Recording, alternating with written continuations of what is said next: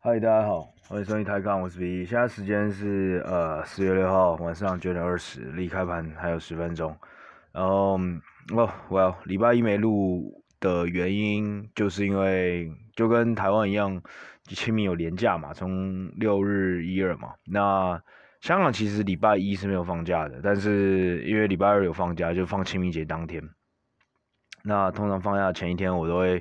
就是会喝酒，所以就。没没就没录了。其实昨天昨天原本要录的，只是昨天又跑去喝酒，然后就喝完回来之后，其实已经不太算太太早，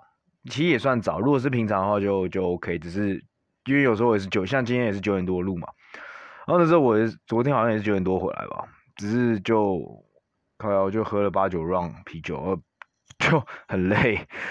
然后洗完澡就直接破街了，对，所以反正就直接弄到今天再录。那其实我觉得也蛮好的，反正反正我猜，就算我前两天录的话，应该没什么人听啊。虽然本来就没什么人听，哈哈，但是反正就是就正常咯，就是照样用每个礼拜的第一天的工作日，就是白领啊，上班阶级的第一天工作日，当做是我们的录录录录节目的时间。所以今天就礼拜，呃，这礼拜就礼拜三喽。好。呃，那其实这几天算是发生一些比较有有有发生一些有趣的事情，当然有些已经是旧事情，就是旧的新闻被拿来继续炒冷饭。那呃，包括说呃，不炒冷饭的就包括说呃，一件事情就是在嗯，在这两天有看到。有看到美股的触发了一些修正，那修正的原因其实呃，这也不算炒冷饭，但我觉得应该大家去 pricing。那反正呃，但是呃很有趣的是，就是在前阵子，尤其在战争刚爆发之后，有触发了一次的一个比较大的一个修正之后，然后大家油价上涨，然后大家都在担心 inflation 的事情，然后就突然忽略掉，然后在三月的时候就基本上忽略掉，也不算忽略掉，就是呃。就没有再去特别琢磨说，就是今年的 inflation 上升了之后，然后 Fed 本来就会比较比较比较 aggressive 的去做个升息的动作。那在这一次礼拜一、礼拜二晚上的时候，就昨天晚上的时候，就是因为在接下来即将要即将要成为即将成为就是呃呃新一任的这个 Fed 的一个副手，就 Vice Chair 的那个女生。他就跑出来讲，他就说接下来五月的时候可能就会开始就要做比较大规模的缩表的动作。那其实有一张 chart，或者应该说大现在在各大平台或者在很多地方其实都可以看得出来，其实呃升息以往以往呢，就是每次美美联储在升息的时候，通常在升息的时候，不代表接下来的半年、一年或是一年半的两年的股价就一定会就股票就一定会跌，就是它会有一个，就我记得有蛮多张图都会显示说哦。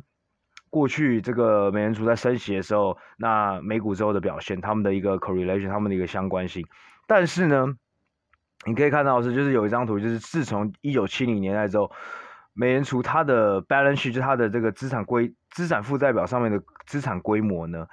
如果一直在往上升的时候，你就看到通常。呃，股票就会跟着 S M P 就跟着往上跑。那如果是它有一个下跌，或是修正，或是往下修的时候，你会看到股票是真的有在往下修。所以基本上这个股市 at the end of the day 它更加的 interest rate 它可能是一个前瞻，或者是它是一个结果。但是 liquidity 就是就是所谓的今天当今天这个美联储在收收收水或在放水的时候，其实到时候就这个 liquidity 就所谓这个流动性是更加的。更加是刺激这个市场的上跟下的一个原因，呃，这是事后事后的一个或是过去的数据来看嘛，所以 anyway，所以但是这件事情本来已经不算是新闻了，只是偶尔就是会听到就有人说哦，干下个月可能会更加加快，那有时候如果如果下礼拜可能。鲍尔先生跑出来说：“哦，干，其实不会像想象中那么快，可能美股又弹回去，就大概是这样。美美国大概是这样的一个所谓这个 Fed 的一个升息跟缩表的一个速度与否，然后再加上一些今年到底是升几次息，反正呃，我觉得三不五十几个礼拜或者一两个月可能就会出现过，就会出现一次，就是干某某个人讲个干话，然后股票就会有就会有所去去去。”去反映，但我觉得长期来看的话，应该说中长期来看，这几个月的趋势来说的话，应该这件事大家要去，本来就要去 pricing。只是中间呢，我们可能会就经历过比一比往常过去两三年以来更难更难去预测以及更加大的一个波动性。那在中国部分呢？那中国部分最主要还是聚焦于在这个它所谓的 ADR D-list，就是呃上礼拜有更多的又再加五只股票被放进这个所谓的呃 H H HFCAA 的这个这个这个观察性名单，就观察名单，就是如果接下来两三年之后，如果这些的这些公司这些 ADR 公司如果再没有改善它的审计状况的话，会交给美国 SEC 的一个。以及这个 PCAOB 的一个审查没有去符合的话，那它接下来三年之后就要被 delist，就要就要从美国那边下市。那这次我觉得比较意外是为什么？我觉得比较大比较大的一件事情，是因为这一次被加入这个另外又又新的五家被加入的话，其中一个包括是百度，那百度是已经破五十个 billion，就是五百亿的呃美金的一个市值，而且它是一个。有时候在在在金融里面，我们会说哦，我们会形容说哦，this company is a real company，就是呃这家公司真的是有 revenue，然后它有 net income，然后它的成长性是呃，它成长性跟它现金流都是非常的可预测，以及就是 foreseeable 是非常的透明的，然后非常成熟的一个车一家公司。那那像百度，我个人就觉得它就是个 real real company，就是它是真的一家公司。那为什么会说跟第一批名单不一样？因为第一批名单有三家是药业，而且是那种就是还没有还没有任何的呃有营收了，但是还没有净利，还没有净利润。它的 net income，它最下面是没有赚钱的，每年都还在烧钱的这种研发新药的一种生技公司。百济跟 ZA lab 都是这样的公司。但是这一波、第二波这这一波的名单里面，就像百度那。包，然后另外呢，它的百度的子公司，呃，也不算子公司，就是百度持有蛮多股份，就是爱奇艺。那、爱奇艺之前，爱奇艺之前最有名就是在一年多前的时候，那个标黄事件，它就是其中一个标黄的一个一个持仓，所以它那时候就被杀了。哦，百度其实也是，看，啊没，看你，对，其实你可以看到说，看就是这两种。就这样的公司呢，就是 可能因为标黄，就是有搭上标黄这样的事情，所以可能也让也让也让也让美国的这个 SEC 跟 PCOB 更加的要去注意这个。就是基本上，如果你有黑历史、黑记录的话，你这个公司都会比较就要比较小心一点，因为你就真的可能会出现一些状况，然后呃，散户们就很比较容易会出现变成韭菜，就可能就是会会被就是会在上面赔钱这样子，所以那这样的。标的那 PCAOB 就会特别去去去注意咯，所以这也是为什么你会看到说第一波名单里面有很多是新创药的公司，因为新创药公司在过去两年的时候，当时很夯的时候真的是夯到爆炸，就是一年可以涨四倍那种。可是等到这个 valuation 开始 re-rate，然后再加上这个越来越多人去做这样的新创药的时候，你就看到呃，然后再加上中国又有一些这个是新的。在 healthcare，在这个医药产业，这、新创药产业有越来越多不同的一个政策的限制之后，你就看到这个 sector 在跌的时候也是狂跌。那我你也知道，就是大部分的散户，尤其在过去这二零二零年的疫情以来呢，那这个所谓少年股神增多，然后再加上玩股票的人变多，散户变多了之后呢，其实很多时候，呃，at the end of the day 大家都是，虽然股票是要买低卖高嘛，但是很多时候你是。追高杀低，追高杀低，所以其实这样的标的就很容易出现，就就很容易让一些散户很多散户赔钱这样子。那再加上因为国情的不同，然后文化不同，文字不同，然后再加上如果你还无法合法的让我们看到你审计跟会计的资料的话，那其实呃在美国部分当然就会比较担心了。所以你就看到哎这些新创新呃这个一些研发新药的公司呢，就是第一波名单。那再来就是这些可能往年往之前呢，就常常会成为一些 hedge fund 的在玩的标的，那你刚好。就进去，只是还我还是蛮震惊，就像百度这样的公司那么快就被进去。那我觉得如果百度真进去的话，那很快的像阿里巴巴跟其他的京东等等这样公司都很有可能会上榜。呃，不过 again 这个东西已经算是炒冷饭，所以这一次我觉得大家应该是开始慢慢在 pricing。所以你看到上礼拜这个呢，new 新闻跑出来的时候，其实没有像第一次的时候跌那么多。那同时呢，呃，中国也是不断的，他反正每次搞完之后。他当个当个礼拜就会说，干，中国这边已经开始释放，就是两亿释放释释放出善意，所以上礼拜五的时候就，呃，中国又跑出来，他 CSRC 就是他们的，就中国的一个证券管理的一个，就基本上中中国证证监会啊，证证中国的一个证券管理的一个主管机关呢，就说他们正在考虑，正在考虑啊，就正在考虑说，就是把接下来呢，就因为他们以前有个。为什么会让美国他们拿不到这个审计的一个东西？为什么中国公司一直来都不符合的原因，是因为中国的证监会有规定说，就是如果你在每年的 onsite 审计的一个在查核的时候，必须由中国的一个，必须要由中国的注册的一些中国 onshore 就在中国境内的这个第三方审查的一个机构去做审查。那所以在这部分嘛，部分上面就是让很多的呃国外的一些东西就是很难去看到你真实这些中国公司今天给出来这些 data 到底是不是真实的。所以这就是在后在过去这十年二十年，其实就是。最主要的误区就是在这里，因为因为中国证监会是有把这个东西法律写在法律里面，所以不是说呃一推一一说一说不要就不要，就是一一说开放给让外国的的的第三方审计公司去来做审查就可以这么简单，而它是一个需要经过一个就是比较。一个繁复的一个法律程序，所以所以所以所以所以像目前呢，就在就在开始在演你说演这件事情，那所以也导致礼拜五跟礼拜一的一个港股的反弹，礼拜五港股跟然后中国 ADR 就会反弹，但每次他只要一讲这种话呢，那。呃，美国 SEC 跟那个 PCLB 就讲说，哦干，对我们正在讨论，但是目前没有任何的实质性进展，所以基本上就各说各话。那就是中国一直说干，我们正在改，我们正在改。那美国就说靠腰，你你啥小都还没做这样子，然后你不要在那边放人放放就放话这样子。对，那大概就是这样。所以你刚刚讲完之后，干礼拜二呃礼拜二休市嘛，昨天休市，然后你啊今天今天当然有一些人说是因为呃因为昨天的那个 Fed 那个这位女性，这位女士叫什么名字？呃，Leo Brainard，这这这个这个这个未来的一个二把手，接下来，接下来接下来接下来就就是他他们就是讲说，接下来那个美联储可能会加快或是加大这个缩表力度，才导致科技股跌。那同时也有人觉得说，干呃，反正就是美国那边又再度打脸你这样子。好，所以这主要是过去大方向、大市场这两件事情。那再来，如果再更贴近一些生活的话，那就是呃，你可以看到中国的疫情持续在上升。那同时呢，台湾也是。哦，干这边是我要讲一下，不干我已经讲很多次，但是反正我看到，因为因为这一次因为清明节连假嘛，所以那当然无可避免就看到本土，然后再加上国外回来等等加起来，这个新增确诊慢慢已经来到两百多例，然后。唉，然后我就看了一下，反正就各种 Facebook 上面，然后，然后我很讨厌那些网站，直接直接说干快讯今日暴增两百多，干那个那个就真的不是暴增，然后，然后看到下面留言，我就真的很崩溃，然后各种是很多人呢，那可能因为在现现在可能还在用 Facebook 的人，可能真的是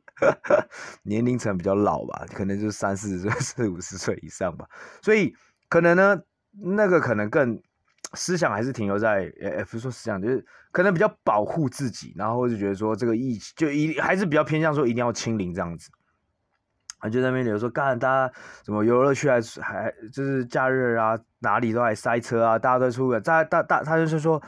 下面留言就说再再出去玩啊，再不好好管自己啊，然后然后然后然后再放国外的人进来，然后反正就是各种这种很 outdated，就是很 很很很像，我不知道哎、我我就很这些留言，然后整个 我看了就是会鬼脸爬火，但是算了，我不想再讲太难听的话。我最近我最近在看一个有点像禅学的东西，就是我学长推荐给我那一本书叫《了凡四训》，然后里面就是在教我什么，就是要修身养性，然后然后这些正能量到时候可以回馈给我，所以我不能再看这些负能量，或者我看了负能量，但我没有太多负面的 reaction。But anyways，那这真的讲很多次，那我觉得这是完全无可。不可避免，但同时呢，我觉得，呃，口嫌体正直啦。我觉得看到，呃，在这次连假里面那么多的地方塞爆，旅游区都塞爆了，然后，然后商场、百货公司全部都挤满人了。我是觉得大家就是默默的、默默的，应该说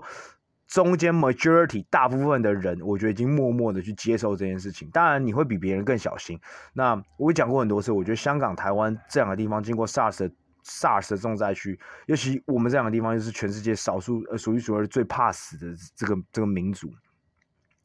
我们是绝对是超级超级小心的，而且大部分人百分之九十九点九九的人，大家都是非常有道德的，然后非常的。呃，除了保护自己以外，也会很尊重这个社会，所以真的每次新闻就是刚好就讲出一两个很靠北、很脱轨的行为，然后那东西被拿来就是放大说，干好像就是 好像就是常态一样，就不是嘛？干不是那么多人，全大家都乖乖戴手套，呃，戴口罩，然后大家都很乖乖的在做自己该做的事情，然后真的是每个人都已经做到最好，然后大家都已经冒着就是哦，一开始大家在呛说，干为什么我要去打疫苗？打疫苗可能会让我死掉啊？对，像我们好，那我们现在承受这个风险，那。我们承受完风险的时候，我们却没有享受到相同的回报。那我承受什么风险？就比如说干，我今天告告告股票告诉你说干，你买了，你你有你有你有百分之五十会承受到一百趴的风险，就是你可能你投进一百块，但一百块一百块什么都会没有。但五十趴呢，你一百块只会赚到我不知道赚十块这样子。那那那那你请问一下，请问一下。请问一下，如果你是你的话，你会愿意想要投吗？你承受干一百趴的风险，然后去赚一个十趴的东西，那风暴比就是零点一嘛。那干今天的打完疫苗的亚洲人们，就是现在只剩台湾跟中国还有香港的人，就是在承受这种承受这件事情啊，就是靠背我在承受，我我拿我的身体去打了这个疫苗了。但是现在呢，打完疫苗这目前证明疫苗有用嘛？So far 是证明疫苗有用，尤其是 BioNTech 跟那个马达纳是证明有用。那就靠药，我打完之后，你也是没有任何的一个给我的一个一个一个回报，我还是跟其他人一样，我还是像古代一样，就是就是也不是说古代，就是两年前一样，干跟没打一样，还是一有疫情我就要疯。那我觉得是非常愚蠢的。那那那当然对我来说，当然是因为我非常的担心，我个人会很会很担心啊，因为我就是。希望啊，我暑假可以回去嘛。那现在一搞的话，那我现在就很害怕，我会不会被搞破盖这样子。对，那在中国部分，那另外一件事，另同时另同时呢，其实你可以去看到，就是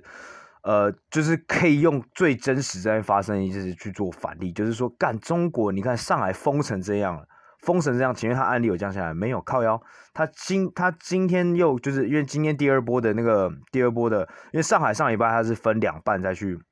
去做封城嘛？那今天呃礼拜二的时候完成第二波，就上海完成第二阶段的另外一半西，半边的封城已经结束了，然后 mass test 结束了。那你可以看到就，就当然是因为它大规模就是全民做检测，也就是说你全民做检检测的话，你就会抓出所有所有没有症状、无症状的。那你看到昨天礼拜二新增两万多例，有一万八千例。一万八千多例，也是差不多九成是无症状或是轻微症状，应该说是无症状的。那是干就是这样，就是这样子。那你你好，你把大家抓出来，然后有什么？那那那那然后呢又怎么样？就是好好，那你就是把大家抓出来，然后丢进去隔离吗？还然后，但是你要牺牲两个礼拜到一个月的一个，你可以看到现在所有数据都显示中国的。消费正在往下降。原本呢，去年的中国的消费反弹是非常非常惊人的，年轻人都是他妈超有钱，都很愿意花。结果现在爆掉了。然后是在 demand side，那 supply 的这部分就是你可以看到，像一些比较重要的一个城市，呃，工厂城市，比如像昆山之类，开始继继去进行封城了。那 干这就无形中就继续推高很多不同的供应链上的一些东西的叫的的的的一个。的一个价格嘛，所以 这真是我真的想不出来有任何任何的好处。那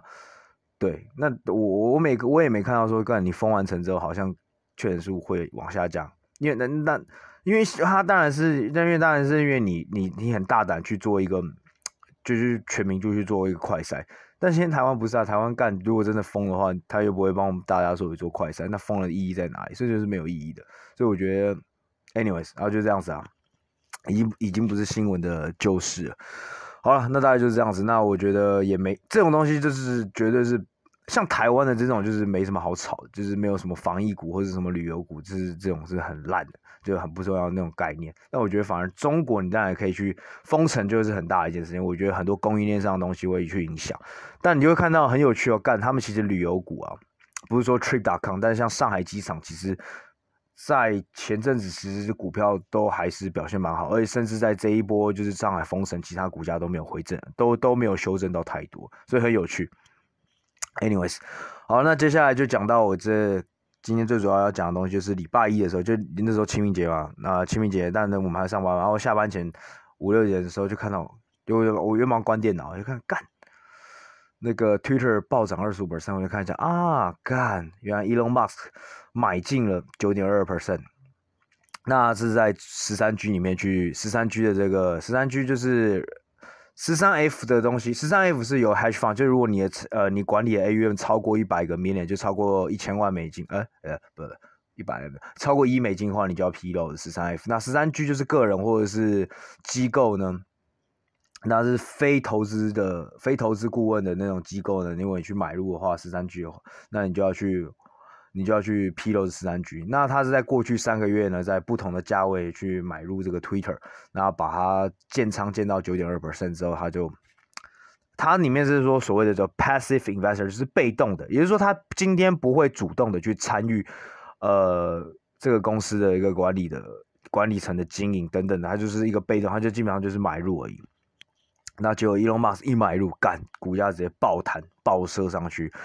呃，二十五趴，那最终是收涨二十七趴。那反正那时候我看到的时候觉得干，哇，好屌。那当时因为我还有在股癌股外的那个 Telegram 里面，然后还跟大家就是分享一下，因为可能大家都在放假，所以那时候那时候大家没什么发现。然后我一分享，然后就说干，Twitter 现在爆射，然后之后大家就在讲 Twitter，然后就有人还跟我讲说，就我问说，呃，这样会不会过度反应啊？就是他都已经讲说是 passive investor。那我觉得很简单，我觉得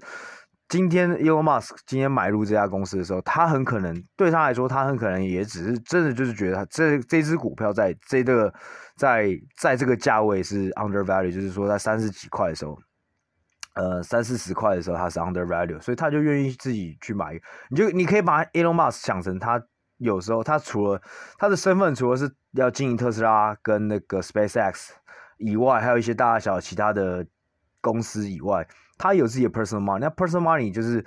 你就可以把它想象是他自己的 family office。只是呢，他这个 family office 这个家族办公室，他没有去另外请外面一个 CIO 帮他管。可能下面有一些 portfolio manager 帮他管一些东西啊，帮他管一些房地产啊，帮他管一些 p o r t f o 呃管一些股票之类的。但是他最终最终他是这个 family office 的 CIO。所以你可以想说，你可以想象着，今天这家 family office 的 CIO 决定用他其中一个部一一小部分去买。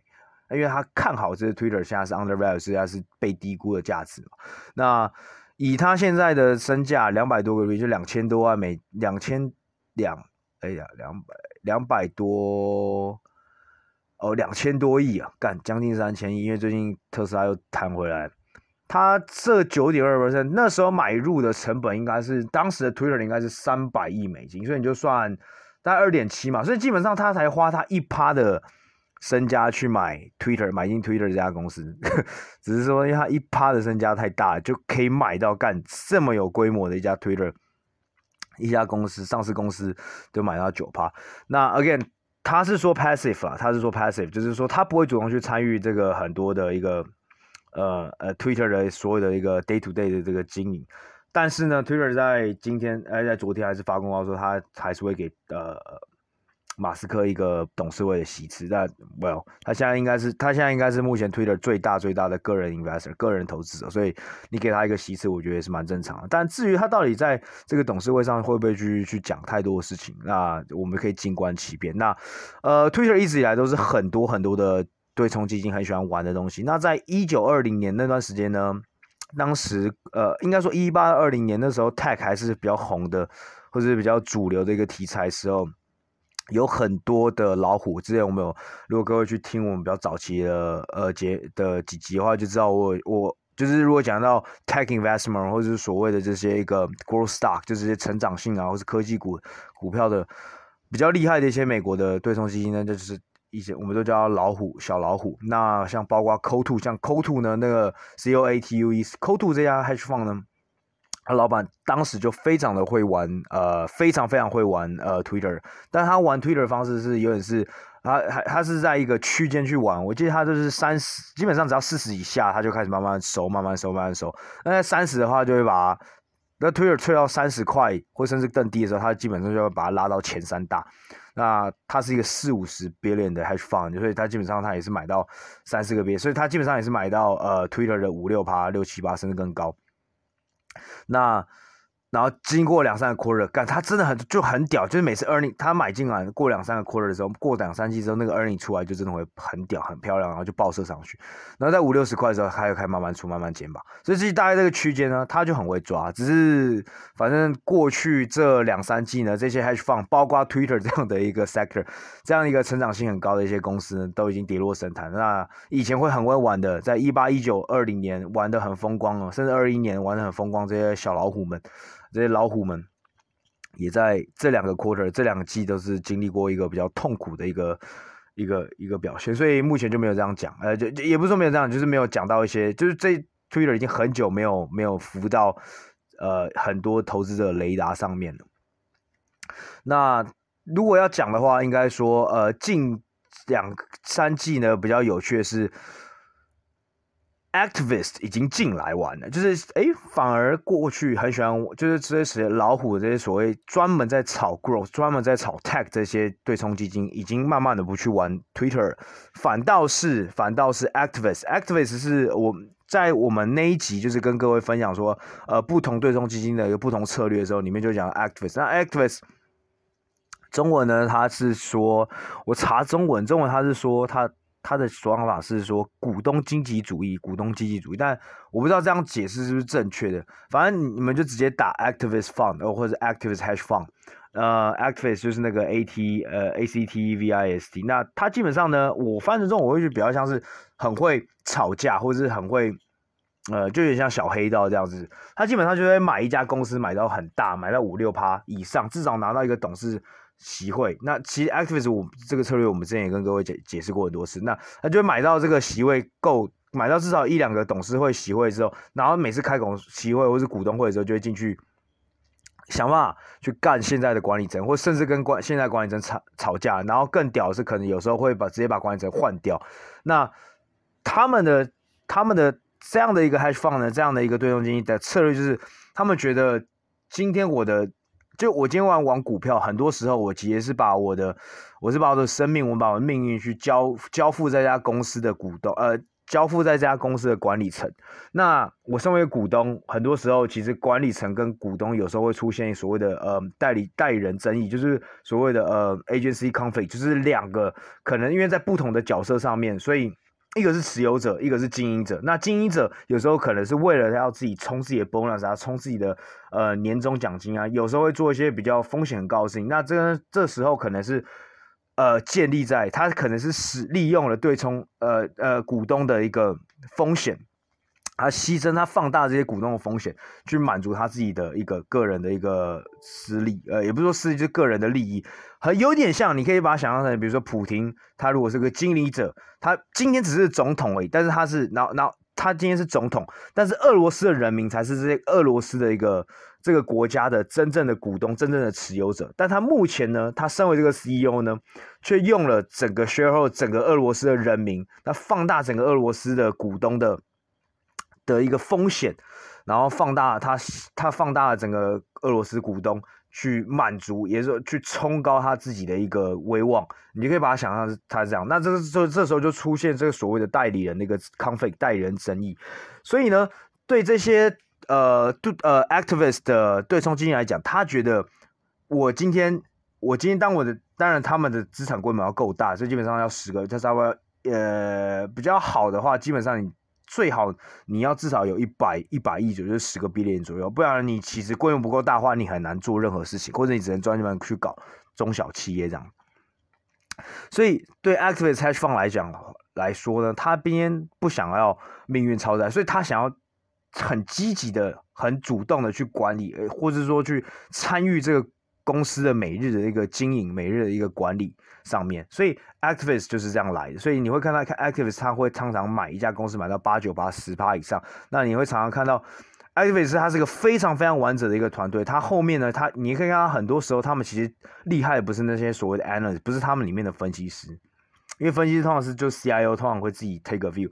他们很强的通常是。他们的法律团队，因为你会看到干，他们会打，他们会需要打非常非常多的官司，有些更大的、比较厉害的一些 activist，甚至有时候会去搞政府，就是他们可能会去买下，比如说中南美洲某个政府的一个不知道啥小债券，然后那如果，然后他们可能故意把那家公司把把那个政府弄到违约，让那个政府还不出钱来，那还不出钱来之后，他就可以去拿他当时的抵押品。就可能是一个水坝或者是一个沙小干，他们在中南美洲就搞过超多事，很这样的事情。你看，有时候要要去跟一个国家去打官司，所以他们的他们的他们的最强的其实有时候是他们的法律团队，然后或者一些政治的一个所谓就是关说 lobby 团队。那很有名的 activist，其实之前大家我们都大概介绍过，那 Carly Con 啊，然后呃 Daniel Loeb 是 Third Point，那呃古安喜欢提到就是 Pershing Square 是 Bill Ackman。那贝克汉因为在去年呃二零二零年有有做到一个就是三月的时候看空嘛，所以大家就很借他。那那目前现在全世界最大的或是最有名啊，我觉得然后现在还有在运作的可能就是呃 Elliott，那创办人就是 Paul Singer。呃，那为什么讲到 Elliott 呢？呃，哦，还有另外另外一个就是叫做 Trian，T R I A N，T R I A N。哎，我不知道，哎，我好像之前有跟各位讲过，就 Neil Trian 的 founder 就。呃，Nelson Peltz，你们各位可以查 N E L S O N，然后 P E L T Z P E L T Z。Nelson Peltz 的孙女呢是好莱坞的一个演员，但是好像应该算有名吧。反正我忘记那个他女他那女女生叫什么。反正他前阵子呃两三个月前吧，跟贝克汉的儿子结婚，那那个新闻才去披露说，干他的原来那个贝克汉的儿子他的他的家里背景更猛。呃，然后身家甚至是贝克汉的好几倍。哎，黄，我应该讲过，因为我就讲过说，因为因为贝克像运动员啊，或是明星，他的曝光度大比较大嘛，然后也比较东西可以写，然后媒体或者一般人比较贴近一般人的生活，然后所以大家会比较知道这些人。但其实很多呃牌面下面的一个这样政商名流，其实才是很多的背后的一个推手，或者是说他们的那个身家真的翻出来的时候，真的会吓死。那这样干。那个被干在他面前大概是我不知道十分之一可能都不到，呃，anyways，所以你看干为什么早期的这些港星，我现在很多啊，就是早期的你很多女星啊，都都都是家富商。其实其实你看到，其实有时候其实不是，也不是说真的说，哎干好像就是他们攀上富贵，而是就是在那个场合，在一个就是 celebrity 这样政商名流，他们就比较容易遇到，比较容易就比较容易遇到，然后呃，而且商号他们就会对平，我也不知道为什么。可能等到哪天我不小心有机会一窥这样的一个圈子的时候，我可以跟 各位分享吧。但我我反正 anyway 啊、然后为哦干为什么扯那么扯到那么远？是因为在去年的时候，去年开始呃，应该说前年二零二零年的时候就有我刚才讲到世界上最大的这个 activist alien 呢。Elliott 呢，跟一家 private equity 就是一个私募股权基金叫 Silver Lake，呃，Silver Lake 就直接翻，然后就银湖啊。Silver Lake 是一九八零年或者九零年就已经在美国创立的一个很早期，就是在他他是从 private equity 出来，private equity 意思就是他是投未上市公司，就是在公司可能还在还在 build up 阶段的时候，他就已经在私募股权的时候就买进去，然后他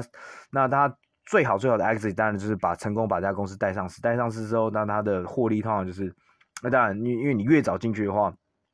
你的你的成本价就越低嘛。比如说家，比如比如说这家公司可能最后呃 IPO 价格二十五块，那上市之后它往上跳变四十块，那你可能在它五十块的时候买进去，但是它过两年之后它变一一百二十块，所以你还是有赚，但它可能的成本可能是哎呦可能五块钱，所以它可能是赚。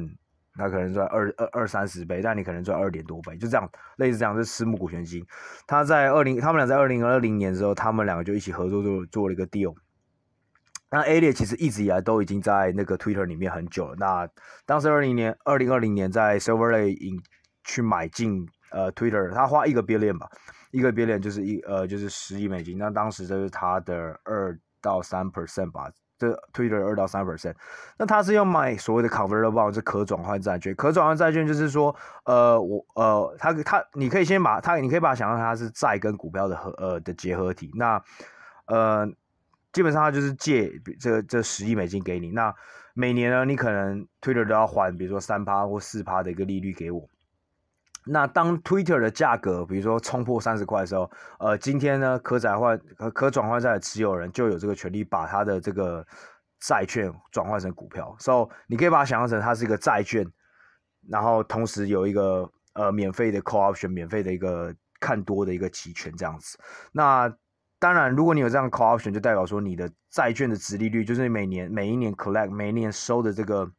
收的这个 coupon 每年收的这个利率呢，当然就会比正常的债券的利息还要低一点。呃，对，那那就这样。那就是，但是我觉得它可转换债是很多很多的 private private equity 跟很多很多的对冲基金都很喜欢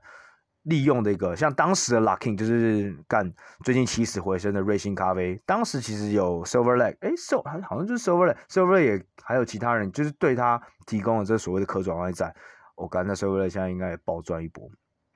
对，认跟他可转换债是很多的很多的大的一个机构会去做的事情。那基本上他就是每年都有一个稳定的收入，但是只要一成功的话，干他又可以享受到这个 equity upside。所以我觉得是一个对大机构来说比较比较好玩的，呃，比较好用的。那对公司来说呢，就是它可以用。比较便宜的呃借贷利呃借贷借贷成本，因为如果我今天同样是去找银行借钱的话，那比如说呃如果不是用可转换债，我去找银行借的话，可能我每年要付八趴，但是我用可转换债的话，我可能只要付四点五趴，所以算对公司跟对这些对冲基金或者这些私募股权基金都是一个，来说算是它算是个双赢。然后讲到这个原因，就是 Elliott 到目前为止都持有 Twitter 三到五 percent，我也忘记，然后他一直以来。呃，POSINGER 都是在他的都是在他的 board meeting 上面，就是在他股东会上比较，是他真的是 active 的。我们所谓就是我们在讲，刚才马斯克就是 passive，就是他说他啊干我就是买入，我只是很看好这家公司，我平常是不会不想过问 你的东西。那像 POSINGER 这样的人，他们就是每次召开股东会，他绝对会到场，然后就去搞。那甚至呢，在去年的呃第四季的时候，那个。Twitter 的 founder Jack Dorsey 就真的被赶下台。其实一直以来被呃 Jack Dorsey 被人家诟病的地方，就是他当然很厉害，他创办了两家很成功公司，就是 Twitter 跟 Square。但是一直以来被人家诟病的，尤其是 Twitter 的投资者的股东最讨厌他的地方，就是他花的时间好像他花他他花的时间不是五十五十，因为他花很多的时间在 Square 上，而且他本身又是个虚拟货币的爱好者。而且他后期他是所谓所谓的比较像是，他是真的就是到后面就是真的比较第一个当然呃 blockchain 跟这个货呃加虚拟货币是比较吸引他这个新的技术。那同时呢，他也越来越相信这个所谓的 decentralization，就是一个去中心化。那如果你今天是个 Twitter，你是一个 Facebook，尤其在过去为人诟病的时候的的都这些 social media 最为人诟病的地方是这些呢，他们有个所谓的审查平台，就是如果言论。也违反了某些东西的时候，这个审查平台，这个平台是有是有这个权利去把你的文章删除。但是去中心化最主要就是要提供一个完全 free、完全不有没有任何限制的平台，让大家都可以，不论是恶意的还是善意的言论，都可以在上面 free flow，而是由每个个体自己去选择、去过滤跟要接受的对东西。所以我觉得到后面，呃，基本上 Jack Dorsey 已经是越来越跟 Twitter 我算是呃貌合神离，所以在所以。那个 Postinger 一直以来呢，都在想办法要呛要 Jack Dorsey 下台。那终于在去年的时候，Founder Jack Dorsey 就正式下台，然后引进了新新的 CEO 这样子。所以这是目前呃 Twitter 比较有趣的地方。那呃，反正当时那时候我要下班了，然后看到这个东西，我就分享给另外一个朋友看，然后他也是在 Family Office 上班，然后他就说干。呃，他是一个比较传统的，但是他是很他他以前很喜欢 activist，他是 value investor，然后又是比较呃，然后很喜欢 activist，他是很崇拜 activist 的这些 investor。那我本身也蛮喜欢 activist，我觉得当然你要是跟这些 activist，基本上你可以去当 activist 的跟单仔，因为 activist 很多时候他们的，哎，我好像讲过，就是他们的很多时候他们的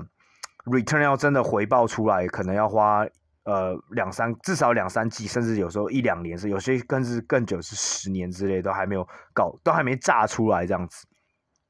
所以你去当这些 activist 的跟单仔也是完全 OK，但当然你你要相信他们，而且你要有时候是要经历过时间的考验这样子。所以呃，反正他就是这样，他比较偏向这种，然后同时呢，他也会觉得他也比较没那么喜欢 growth，然后也没那么喜欢成长股。然后本身我才可能有点 反 Elon Musk。哎、可能没有反应了嘛？他应该也是佩服 Elon Musk，但是他觉得特斯拉是个嗯呃 overvalue 一家公司。然后，然后因为他本身也很注重就是所谓的现金流。然后我就跟他讲说：“哦，靠腰哎、你看伊隆马斯买进去了，